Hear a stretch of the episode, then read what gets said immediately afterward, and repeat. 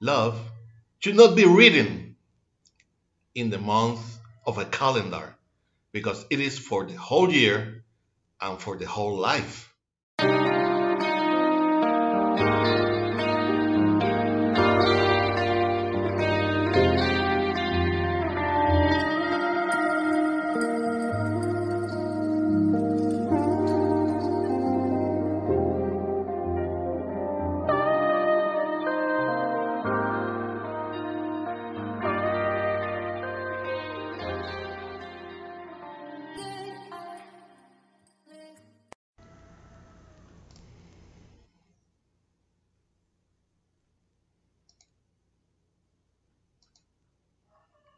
Good morning and God bless you all that see us on the YouTube channel or listen in the podcast, TikTok, and on other social networks. I'm your brother in Christ, Pedro Ayala, servant of God for His grace.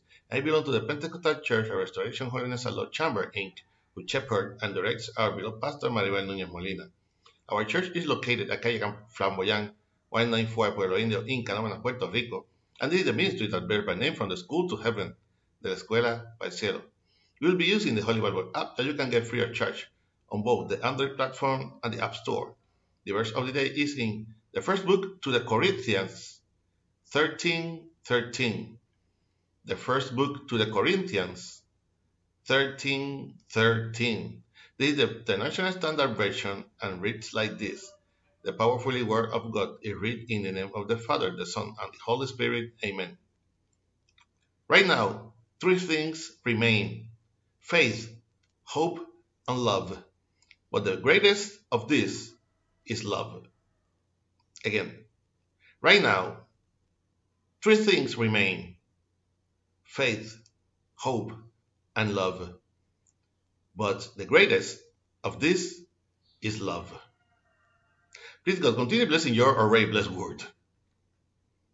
The preeminence of love. Heavenly Father, love us in such a way and out of love, Christ died for us. So it is no surprise that we, created in his image and likeness, have the call to develop and cultivate love because we are already equipped with it. It is that our capacity to love is demonstrated when we celebrate triumph, achievements individually and as a country. We show love by coming to the knowledge that there is a continuity to life at the birth of a child. We show love by having, having empathy in suffering for the loss of a loved one or simply when our neighbor lacks the most important and fundamental things to about living. Love is not limited to a word, a kiss, or a sexual act.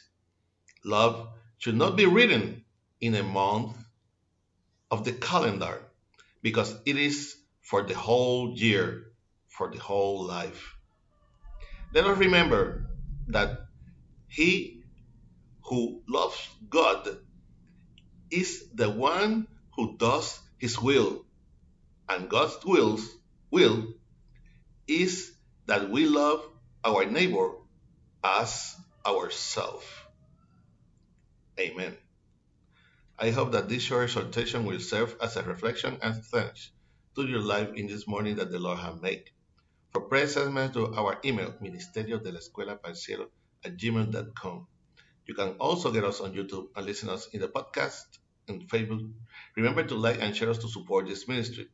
If you have not already did subscribe to the channel where from Monday to Friday, we will give what we have received by grace.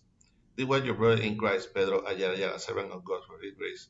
And we will see each other in the next year if Christ has not come to seek us as a church yet. Hoping that our prayer and prayers to the Creator come from the school to heaven de la escuela para el cielo. God bless you all.